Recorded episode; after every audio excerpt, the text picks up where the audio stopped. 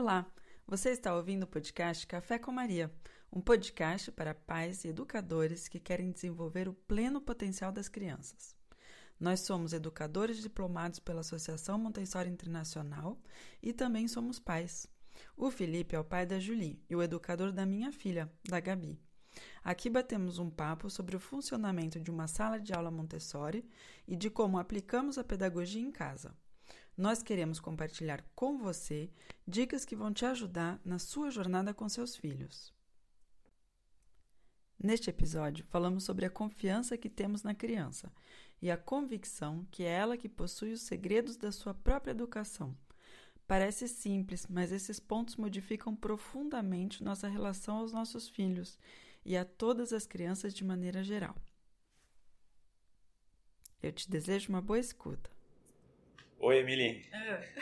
Hoje eu queria é, começar a nossa conversa falando sobre uma crença que a gente tem no Montessori, hum.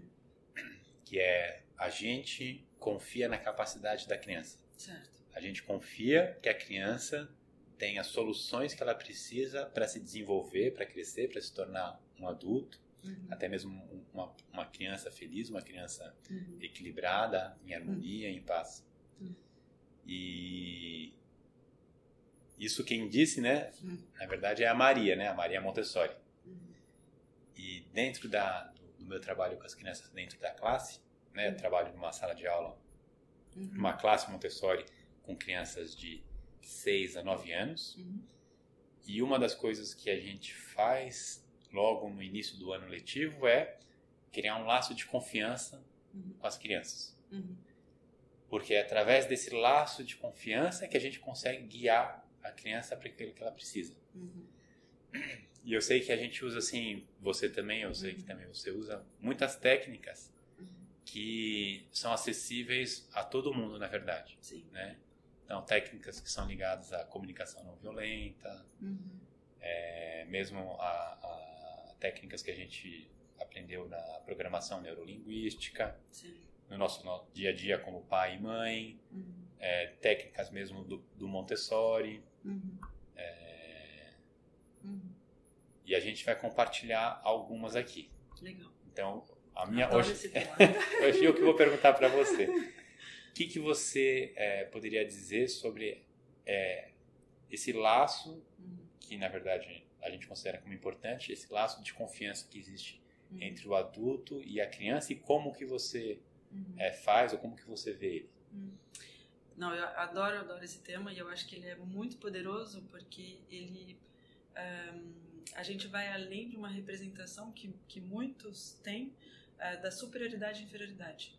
Então, é, muitas vezes, infelizmente, uh, há essa relação entre o adulto que tem mais conhecimento, que está aqui há mais tempo, uh, é de alguma maneira como superior ou a gente precisa respeitá-lo, e a criança que está chegando para aprender, ela precisa obedecer, né?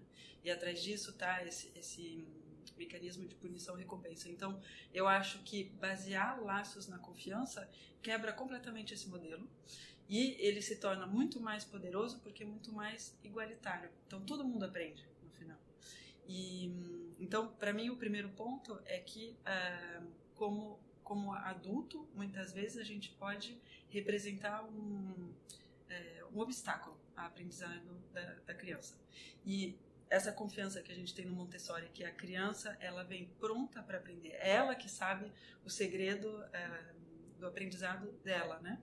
Então, isso eu acho que, que é, estabelece um vínculo muito mais igualitário, muito mais equilibrado e faz com que a função do adulto ela se modifique. Ela não é mais eu um, tenho uma posição superior e vou encaminhá-lo você uh, no seu caminho, mas é não. A criança vai se construir e eu estou aqui para ajudar.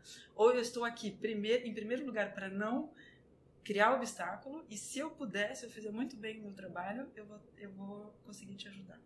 Então esse eu acho que é um, é um primeiro ponto do, da, da confiança da relação e a que ponto ela pode é, contribuir para o desenvolvimento optimal da, da criança. Um segundo ponto é que quando a gente confia que a criança tem essa tem tudo que ela precisa para aprender, a criança sente E eu acho que quando a criança sente a confiança que vem de fora, ainda mais que vem, por exemplo, dos pais ou dos professores adultos referentes para ela, isso ajuda também a construção da autoconfiança. E é, ao mostrar confiança para a criança, na verdade a gente vai estar tá auxiliando ela a que ela encontre soluções. E todo mundo sabe, a gente como adulto sabe a que ponto aquilo é é, é uma realização quando a gente consegue resolver um problema por nós mesmos.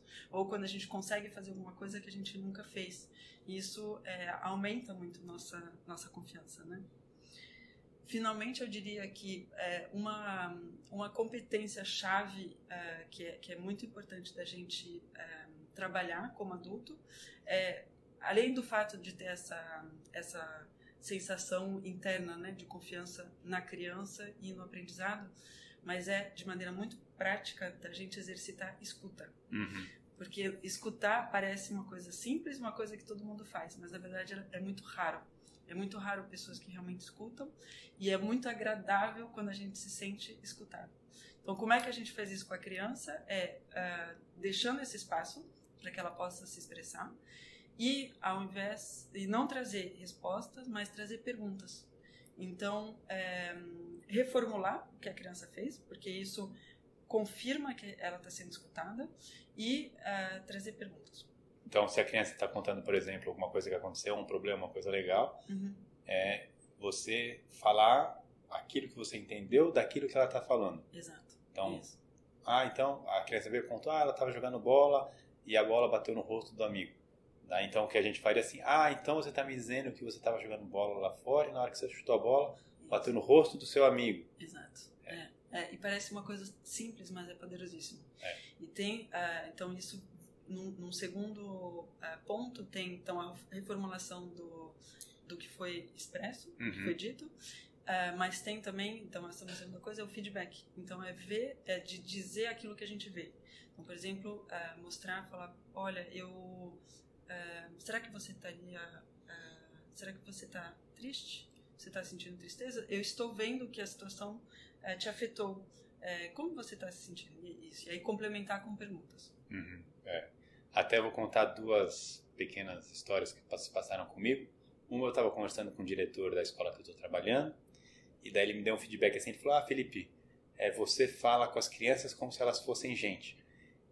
Uau. E daí, eu fiquei pensando assim, eu demorei um pouco para processar, porque para mim é fácil de forma natural, mas daí eu entendi que, às vezes, muitas vezes, a gente, como adulto, a gente vai falar com a criança e a gente é, muda até o nosso comportamento, a nossa forma de falar, porque a gente acha que ela não é capaz. Hum.